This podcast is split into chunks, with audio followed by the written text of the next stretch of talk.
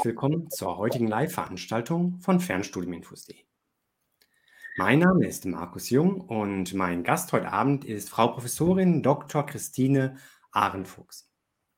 Sie ist Studiengangsleiterin für den berufsbegleitenden Fernstudiengang Intelligent Enterprise Management, der sowohl als MBA als auch mit einem Zertifikat angeboten wird, und zwar von der Hochschule äh, von der Hochschule Kaiserslautern in Kooperation mit dem ZFH Zentrum für Fernstudien im Hochschulverbund. Hallo und herzlich willkommen, Frau Professorin Arendt Fuchs. Hallo und herzlich willkommen auch von meiner Seite. Zunächst mal für alle Zuhörerinnen und Zuhörer und natürlich vielen Dank an Sie, Herr Jung, für die nette Einführung. Ja, Herr Jung hat das schon äh, gesagt. Meine Aufgabe heute Abend oder warum ich eingeladen worden bin für das Interview in meiner Rolle als Initiatorin und zugleich auch Studiengangsleiterin für den neuen MBA-Fernstudiengang Intelligent Enterprise Management. Vielleicht kann ich gleich schon ein bisschen was weiter zu meiner Person sagen. Wie bin ich überhaupt dazu gekommen? Und das lässt sich auch so ein bisschen aus den verschiedenen Stufen äh, meines Lebenslaufes oder vielleicht auch meiner Karriere ableiten. Äh, zunächst mal habe ich in Saarbrücken an der Universität Betriebswirtschaftslehre studiert und damals auch schon mit dem Schwerpunkt Handel. Und ich muss dazu sagen, mein Herz hat schon immer so ein bisschen für den Einzelhandel geschlagen. Das liegt auch daran, dass man die Dinge, die man dann erforscht, auch immer so ein bisschen mit den eigenen Augen und mit den eigenen Ohren überprüfen kann. Nachdem ich dann ähm, das Studium abgeschlossen habe, habe ich zunächst mal zehn Jahre in einer Strategieberatung gearbeitet, auch am Standort Saarbrücken. Und auch dort hatte ich die Schwerpunkte Einzelhandel, natürlich verschiedene Bereiche. Einmal strategisches Management, aber auch Standortanalysen, Expansionsanalysen und so weiter. Und dann hat mich der Weg wieder über den Handel in eine neue äh, Aufgabe geführt, nämlich direkt an die Hochschule Kaiserslautern. Und dort habe ich dann ähm, den Ruf bekommen für den äh, Bereich International Marketing und International Management und auch da wiederum mit Schwerpunkt Handel und Wertschöpfungskettenmanagement. Während meines eigenen äh, Studentenlebens habe ich festgestellt, wie unterschiedlich die Qualitäten der Dozenten sind, je nachdem, wie stark sie auch mit der Praxis verbunden sind. Das habe ich mir dann auch zum Leitbild gemacht und zur Aufgabe gemacht. Das heißt, gleichzeitig, das war beides in den Jahren 1995, habe ich dann auch eine Aufgabe im Bereich Business Development bei einem sehr großen deutschstämmigen und bekannten IT-Unternehmen übernommen. Diese Aufgabe hat mich dann auch insbesondere in den asiatischen Raum geführt, und zwar nach Japan, nach China und nach Südkorea und hatte auch da wieder den Schwerpunkt Einzelhandel und Großhandel. Ja, das war noch nicht alles. Also ich hatte dann dort auch beim Unternehmen, und das ist heute eine dankbare Geschichte, ein Executive Council für Vorstände von Handelsunternehmen aufgebaut. Das heißt, ich habe sehr viele Kontakte in der Praxis, die man natürlich auch, und ich nehme das jetzt mal so ein bisschen vorweg, für die Lehre im Bereich MBA, Intelligent Enterprise Management, nutzen kann. Wie, da werden wir bestimmt noch äh, später drüber reden können. Und außerdem hatte ich eine ganz spannende Aufgabe, und zwar die Entwicklung und den Aufbau des Digital Transformation und Innovation Campus. Und das hat dann den letzten Impuls gegeben, tatsächlich diesen neuen interessanten Studiengang zu gründen. Ja, das zunächst zu meiner Person. Ja, vielen Dank für Ihre Vorstellung. Auch da wird schon deutlich, was so Ihr Hintergrund ist, der auch mit zu dieser Entwicklung dieses Studiengangs geführt hat. Hm, an wen richtet sich denn dieser Studiengang Intelligent Enterprise Management, der ja vom Titel auch irgendwo was Neues ist? Was ist da die Zielgruppe? Ja, also Zielgruppe ist zunächst mal prinzipiell jeder oder jede, die bereits im Beruf tätig sind und die gerne sich weiterbilden wollen und vor allem auch weiterentwickeln wollen. Mir ist schon bewusst, dass das grundsätzlich sehr viele Menschen sind, die das freiwillig machen und die das auch aus sich heraus, aus eigenem Antrieb machen. Aber es kommt noch ein interessanter Faktor dazu, nämlich weil sich die Rahmenbedingungen so stark, so stark verändert haben. Ne? Wir sprechen ja von disruptiven Zeiten, von disruptiven Veränderungen. Wir sprechen von einer VUCA-Welt Und ich glaube, dass sehr viele Menschen im Moment äh, den Bedarf spüren, dass sie da mehr drüber wissen müssen. Also sich entsprechend auch in dem Bereich schlau machen müssen und dann auch eben entsprechend solche Angebote nutzen wollen. Ja. Also grundsätzlich, wie gesagt, jeder, der das machen möchte und jeder auch, der vielleicht noch einen Bedarf hat an, äh, sage ich mal, grundständigem Management-Know-how und auch spezifischem Management-Know-how. Das steckt ja auch speziell in, dem Aus in der Ausbildung MBA drin. Ja? Und natürlich nicht zu vergessen, wenn wir von disruptiven und neuen Zeiten sprechen, dann bietet das natürlich nicht nur in gewisser Form Risiken in dem alten Job, das heißt, dass man sich vielleicht da irgendwie anpassen muss, sondern es bietet auch Potenziale, wenn man zum Beispiel sein eigenes Unternehmen gründen möchte. Und das adressiert auch sehr oft junge Leute, ne, die, die dann Start-ups gründen wollen und so weiter. Ja, also im Prinzip auch diejenigen, die äh, immer wieder in Diskussion sind, wenn es darum geht, dass bestimmte Berufsbilder heute verschwinden. Ne? Wenn ich aus meinem eigenen Berufsleben reden kann, als ich angefangen habe, war das so, dass in den Managementpositionen oder bei den, insbesondere bei den Vorständen nicht nur eine Sekretärin saß oder ein Sekretär, sondern ein ganzer Stamm von. Ja? Und zusätzlich gab es dann auch noch mehrere Assistentinnen oder Assistenten, da merkt man ganz klar, dass das heute nicht mehr der Fall ist. Ne? Diese Berufsbilder, die typischen unterstützenden Berufsbilder verschwinden. Und das liegt daran, dass es immer mehr äh, digitale Technologien gibt oder auch andere Softwareprodukte, die die Manager dazu befähigen, dass sie bestimmte Aktivitäten selber ausfüllen. Ne? Ich spreche zum Beispiel mal von Reisekostenabrechnungen oder von Reiseplanung oder vielleicht sogar auch vom Recruiting. Ne? Wie finde ich denn die entsprechenden Leute für einen bestimmten Job und so weiter? Ja? Und da ist, wenn die Leute sich da ein bisschen umhören in den Medien und das mitbekommen von diesen Diskussionen und den Studien über verschwindende Berufsbilder, dann denken die schon mal drüber nach, wie lange ihr eigener Job noch besteht und ob es nicht sinnvoll wäre, sich in diesen neuen Rahmenbedingungen besser auszukennen und sich Gedanken zu machen, was man in den nächsten Jahren tun könnte. Ja, also da eine sehr breite Aufstellung von der Zielgruppe her. Nun wird der Studiengang ja in zwei Varianten angeboten. Man kann mit einem Zertifikat abschließen oder halt komplett den MBA machen. Ähm, was sind denn da die formalen Zugangsvoraussetzungen, auch was möglicherweise den ersten Studienabschluss angeht? Genau. Also zunächst mal formale Zugangsvoraussetzungen für den MBA sind so, dass man eine Hochschulzugangsberechtigung haben muss im einfachsten Fall. Das heißt, man braucht nicht unbedingt ein Erststudium. Ideal ist das Erststudium und zwar Bachelor oder Diplom und zwar mit einem Abschluss besser als oder mindestens 2,5. Wenn man diesen Abschluss nicht nachweisen kann, ist das nicht automatisch ein K.O.-Kriterium. Das heißt, dann kann man noch mit der Studiengangsleitung Eignungsgespräche führen und findet bestimmt auch noch einen Weg, auf diese Art und Weise sich für den Studiengang registrieren zu können.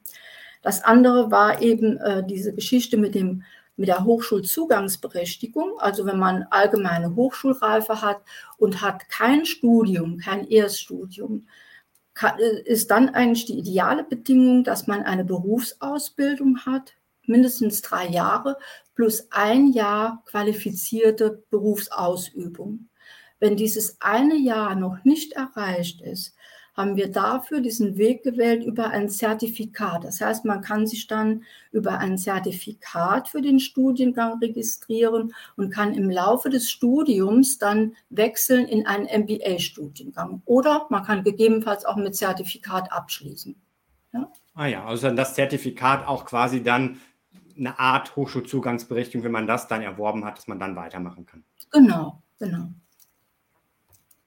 Ja, also da viele Möglichkeiten auch für berufserfahrene Personen in den Studiengang hereinzukommen. Ähm, was macht denn diesen Studiengang aus Ihrer Sicht besonders? So ein bisschen was haben Sie ja schon erläutert, ihn, als es um die Zielgruppe ging. Okay. Also erstmal macht es ihn besonders. Es ist nicht ein reiner Fernstudiengang, sondern wir haben natürlich auch Präsenzzeiten. Und insgesamt haben wir ähm, 18 äh, Unterrichtseinheiten beziehungsweise äh, dreimal im Semester Präsenzzeiten. Das heißt, wir lernen uns auch kennen. Ne? Das ist immer ganz wichtig, gerade auch bei den weiterbildenden Studiengängen, dass man nicht abgehängt oder isoliert an die Dinge rangeht, sondern dass man auch Lerngruppen hat.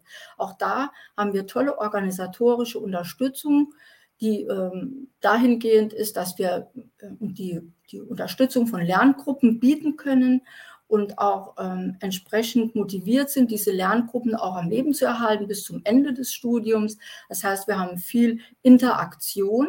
Wir haben außerdem Internationalität. Das heißt, äh, wir haben jetzt noch nicht über die verschiedenen äh, Schwerpunkte der Semester gesprochen, aber im vierten Semester haben wir ähm, ein Out-of-Campus-Event. Das ist in der Regel äh, die Teilnahme eine Woche lang oder vier Tage lang an einem internationalen Kongress. Und an dem internationalen Kongress ist die Idee, dass man sich mit den Experten, entweder jetzt hier in dem Bereich Sustainability oder generell digitale Transformation, international vernetzen kann. Ja? Also wir leben ja alle davon, dass wir nicht nur unser eigenes Wissen haben, sondern dass wir Wissen teilen. Das heißt, dass wir unser Wissen mit jemandem teilen und umgekehrt auch von anderen das Wissen bekommen und dadurch insgesamt besser werden und uns weiterentwickeln können. Und das ist ja der Sinn des Ganzen. Also die Internationalität spielt eine Rolle, kleine Lerngruppen spielen eine Rolle, sehr intensive Betreuung spielen eine Rolle. Das heißt, auch da achten wir drauf, dass einzelne Personen nicht irgendwie hinten runterfallen, durchs Netz fallen, sondern immer wieder aufgefangen werden. Und was man noch sagen könnte, äh, der Praxis generell und Forschungsbezug. Das heißt, wir haben viele Dozenten direkt aus der Praxis und viele Inhalte, die heute ja schon bestehen in Form von Studienbriefen oder auch von äh, Vorlesungspräsentationen, sind auch ähm, von einigen äh, Experten aus der Praxis entwickelt worden. Und wir nutzen, wie ich eben schon gesagt habe, dass ich da auch im Bereich Handel sehr gut konnektiert bin, nutzen wir auch ständig, dass wir von Unternehmen Problemstellungen, relevante Problemstellungen für das Studium bekommen, wenn wir Fallstudien lösen wollen. Mhm. Ja, ähm, auf einige von diesen Punkten werden wir bestimmt auch nochmal zu sprechen kommen, gerade was auch so die Vernetzung unter anderem angeht. Vielleicht mhm. aber doch zunächst nochmal zu den Inhalten. Ähm, was sind da die Schwerpunkte des Studiengangs? Ja, also zunächst mal, das darf man ja nicht außen vor lassen, wir reden von einem MBA, das heißt, wir haben zwei Semester grundständige Management-Ausbildung und spezielles Vermittlung von speziellem Management-Know-how. Ob das Finance ist oder Marketing oder Personal oder was auch immer. Also die Leute sind befähigt, dann in eine Managementrolle hineinzuschlüpfen. Das andere ist, die eigentlichen Schwerpunktthemen sind ganz brandaktuelle Themen. Das ist nämlich die digitale Transformation und digitale Technologien. Das heißt, unsere Studierenden bekommen auch da von einem Praktiker einen sehr, sehr breiten Überblick zunächst mal, was gibt es denn alles an digitalen Technologien? Die meisten haben schon was gehört von Robotics, von Machine Learning, von Internet of Things, von künstlicher Intelligenz und so weiter. Aber viele können nicht viel damit anfangen, beziehungsweise äh, sie wissen nicht, wie das in den Unternehmen angewendet und genutzt werden kann. Und das wird da vermittelt, damit man einfach ein klares Bild darüber hat. Der zweite Schwerpunkt ähm, gehört irgendwie mit dazu, weil da geht es um das Thema Nachhaltigkeit. Also muss ich nicht weiter unterstreichen, dass das ein brandneues Thema ist. Man denke mal an die ganzen Wahlkampfsituationen, die wir zuletzt hatten, was da immer als Thema herausgestellt wurde. Da geht es nicht nur um Energie und Klima, sondern da geht es nämlich auch darum, ähm, welche digitalen Technologien machen denn Sinn in der Anwendung, weil die letztendlich tatsächlich ja auch zum Beispiel Energie verbrauchen oder CO2-lastig sind oder sonstige Dinge. Ähm, der dritte Schwerpunkt, das ist das Allerspannendste, weil das ist die Konsequenz. Wir reden über Einsatz von digitalen Technologien. Das bedeutet, wir reden von einer digitalen Transformation in den Unternehmen. Wenn ich andere Technologien nutze, ändern sich auch die Geschäftsprozesse. Wenn sich die Geschäftsprozesse ändern, habe ich es zwangsläufig auch mit einer Veränderung der Arbeitsweisen zu tun. Und wenn ich Arbeitsweisen verändere, habe ich in der Regel auch mit neuen Organisationsformen zu tun. Und da möchte ich ganz kurz zurückgehen auf das, was ich gesagt habe, was mir so den Impuls gegeben hat ähm, von meiner Tätigkeit im Bereich des ähm, großen IT-Unternehmens. Da habe ich darüber gesprochen, dass ich äh, mit initiiert und mit aufgebaut habe das Digital Transformation und Innovation Campus oder Center. Ja? Und da haben wir genau das mal erprobt. Was bedeutet es denn, wenn wir nicht mehr alle Hierarchiestufen durchlaufen wollen in einem Unternehmen, sondern wenn wir noch mal so schnell sein wollen wie ein Start-up-Unternehmen. Das war nämlich zuletzt der Fall, dass wir einfach an Geschwindigkeit verloren haben, wenn wir ständig äh, die Hierarchiestufen in, in Form der Reporting-Linien eben einhalten müssen. Und wir haben ganz tolle Erfahrungen gemacht, unterschiedlicher Art. Also es gab keine Vorgaben, was irgendwie die Formation von einem ähm, Self-Managed-Team angeht, sondern man hat es der Gruppe selbst überlassen. Und da hat man auch gemerkt, dass es da ähm, ja teilweise Schwierigkeiten gab. Es gibt ja nun Jobs, die sowieso schon immer selbstständig und selbstverantwortlich gehandelt haben.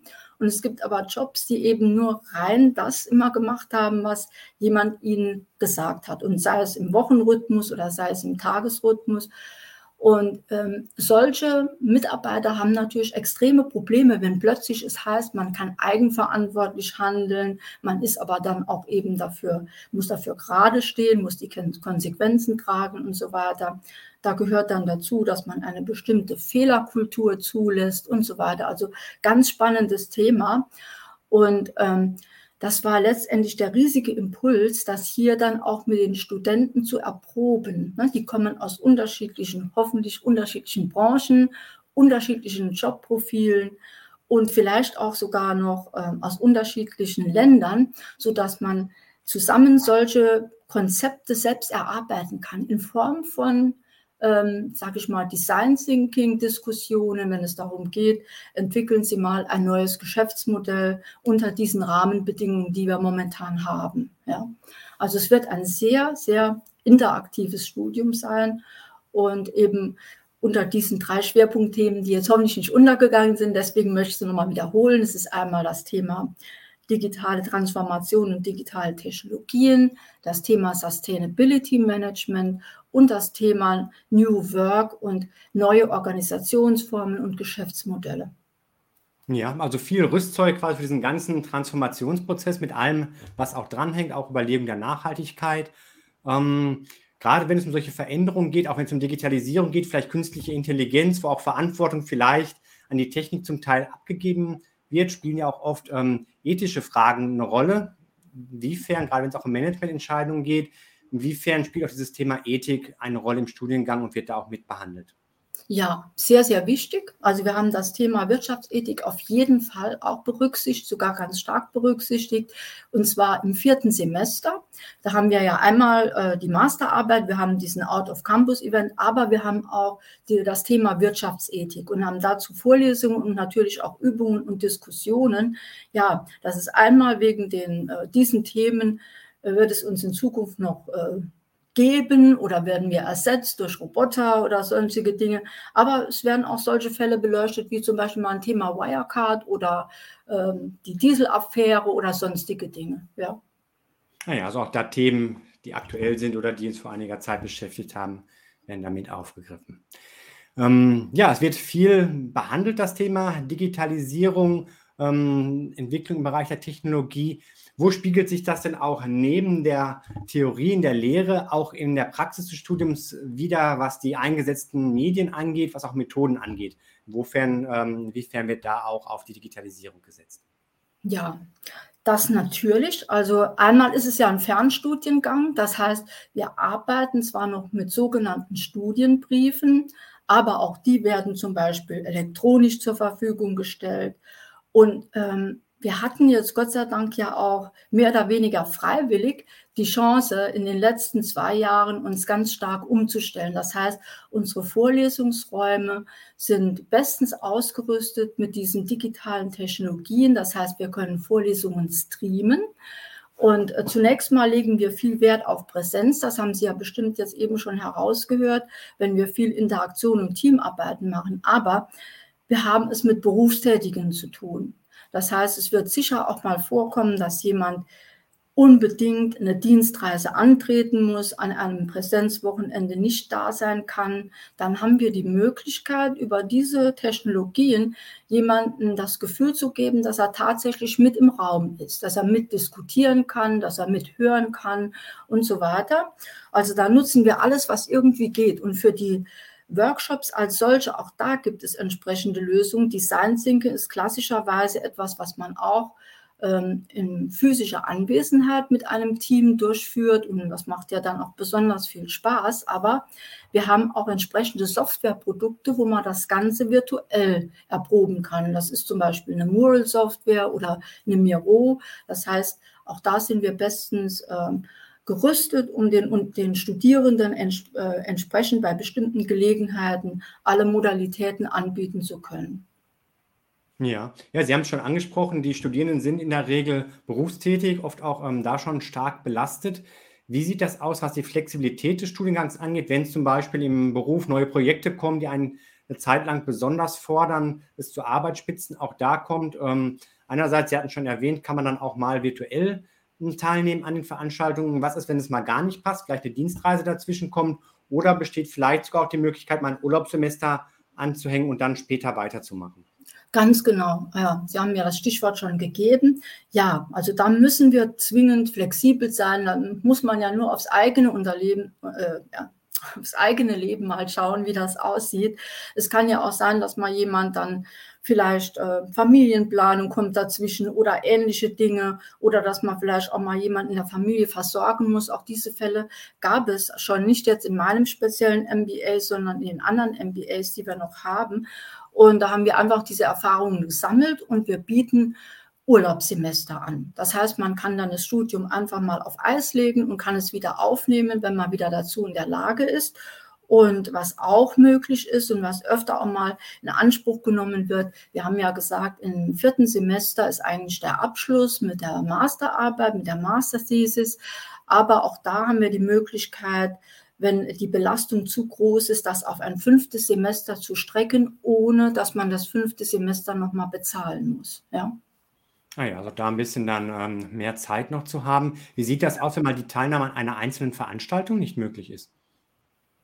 Ähm, also auch das ist, ist, natürlich möglich. Wir können das rekorden. Also wir haben ja gesagt, wir können das streamen, rekorden und können das dann, äh, sage ich mal, äh, denjenigen zur Verfügung stellen. Und nach, wenn immer die Zeit haben, können Sie sich die Dinge anhören, beziehungsweise auch, ich habe ja darüber gesprochen, wir bilden Lerngruppen. Wir bilden Lerngruppen, die untereinander dann miteinander kommunizieren können. Und auch wir bieten das an, dass wir solche Plattformdiskussionen führen können. Und die können jederzeit auch die einzelnen Dozenten ansprechen und nochmal um Unterstützung bitten. Mhm, okay, also da auch möglicherweise dann der Zugriff auf die ähm, aufzeigen, auch wenn das natürlich dann nicht das Gleiche ist wie interaktiv da miteinander ähm, genau. arbeiten. Ja. Ja, gerade im MBA spielt dieses Thema Vernetzung, Austausch eine große Rolle. Ich glaube, für viele ist auch mit ein Grund, noch mal ins Studium zu gehen, halt auch ähm, dieser Networking-Gedanke, neue Kontakte zu knüpfen. Inwiefern wird das ähm, unterstützt, einmal im formellen Bereich, aber auch informell, dass da ähm, ja dieser Austausch gegeben ist und auch neben den eigentlichen Inhalten da Kontakte zustande kommen?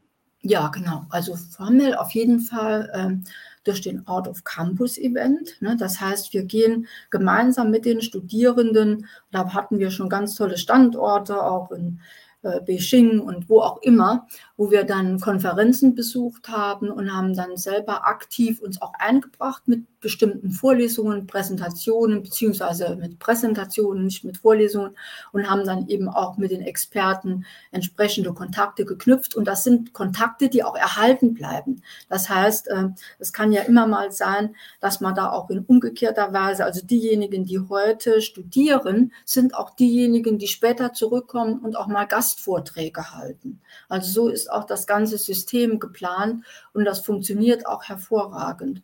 Ja, und darüber hinaus haben wir natürlich, äh, habe ich Ihnen ja gesagt, die Praxiskontakte. Und das ist ja auch eine sehr, sehr wertvolle Vernetzung, weil es ist auch nicht selten, dass jemand äh, eine Weiterbildung über so einen MBA-Studiengang äh, wählt, um tatsächlich auch in einem anderen Unternehmen äh, zu landen und dort nochmal neue Chancen zu ergreifen. Ja. Ja. Ähm, Sie hatten vorhin erwähnt, auch Internationalität spielt eine Rolle. Vielleicht auch der Gedanke, dass Studierende aus dem Ausland dabei sind. Wie sieht das mit den Studieninhalten aus? Sind die komplett in deutscher Sprache oder gibt es da auch englischsprachige Inhalte? Ja, also es ist offen gestanden momentan äh, noch nicht komplett in englischer Sprache vorhanden, aber sollte das äh, ähm, sollte das auftauchen, ne? dass wir direkt jetzt jemand haben. Wir haben ja jetzt äh, das Studium erst äh, neu aufgesetzt. Das heißt, im Wintersemester, in dem aktuellen Wintersemester, haben wir den, das Studium gestartet. Und sollten da Teilnehmer dazukommen im Laufe des äh, Sommersemesters oder des nächsten Wintersemesters, werden wir uns sofort darauf einstellen. Also wir haben alle Englisch als Hintergrund, ne, das ist gar kein Problem für uns. Und im Grunde genommen erwarten wir das auch von den deutschen Teilnehmern, dass die entsprechende englischsprachige äh, also Englisch, im Englischsprachigen sich auskennen. Und wir glauben, dass wir da an der Stelle eigentlich auch fit sind. Ja, mhm, ja und im Titel des Studiengangs spielt sich ja die Internationalität, das Englische dann ähm, auch schon wieder. Ja, was deutlich geworden ist, einmal der ähm, Hintergrund, das Fachliche, was gibt es, aber auch, dass die Praxisorientierung eine große Rolle spielt. Gerade viele ihrer Studierenden werden ja auch aus der Praxis schon kommen, können da ganz viel mit reinbringen. Wie sieht es da aus, einerseits mit dem Theorie-Praxistransfer dass Studierende ähm, auch Inhalte aus dem Studium in ihrem beruflichen Alltag gleich umsetzen können, aber auch umgekehrt. Ich denke, viele sind ja vielleicht auch schon im Management-Bereich ähm, tätig, erleben vieles auch schon, was sie vielleicht auch mal ein erlebt haben, mit aufgreifen möchten. Besteht da auch die Möglichkeit, dass Fälle ähm, nicht nur aus den Unternehmen, mit denen sie zusammenarbeiten, sondern auch von den Studierenden mit eingebracht und diskutiert werden können. Auf jeden Fall. Also so ist das auch gedacht. Das ist im Übrigen nichts Außergewöhnliches für ein MBA. Das ist auch heute in einem Bachelor- oder in einem Masterstudiengang, in einem konsekutiven Master ist das üblich. Äh, wenn die Studierenden schon entweder in Unternehmen drin sind oder gute Unternehmenskontakte haben mit Unternehmen, für die sie gerne später einmal arbeiten wollen, können die das auf jeden Fall einbringen. So läuft das auch. Ne? Also die Masterarbeit ist in der Regel äh, über ein Thema, was in dem Unternehmen, in dem die MBA-Studierenden beschäftigt sind, gerade an der Tagesordnung steht. So sollte das auch sein, ne? dass sie direkt ihr Wissen, was sie hier bekommen, auch im Unternehmen einbringen können. Die Idee ist ja, dass die Studierenden, die sich für diesen MBA entscheiden, die digitale Transformation, bei denen es ja noch äh, momentan bei vielen Unternehmen hapert, dass sie das mit vorantreiben können oder sogar vielleicht managen können, ne, weil sie die Management-Skills ja auch mitbekommen durch diesen Studiengang. Ja. Ja, vielen Dank, Frau Professorin Aaron Fuchs, für die Infos zum Studiengang. Ähm, für alle die, die jetzt neugierig sind, die sich weiter informieren möchten, wie ist so der weitere Ablauf, was die Bewerbungsfristen angeht und wann geht es dann auch los? Ja, also wie gesagt, es geht los schon äh, im, jetzt im Wintersemester. Das heißt, es hat im Prinzip schon gestartet und ähm, die Tür ist offen. Und wenn jetzt jemand Fragen hat, jederzeit und gerne.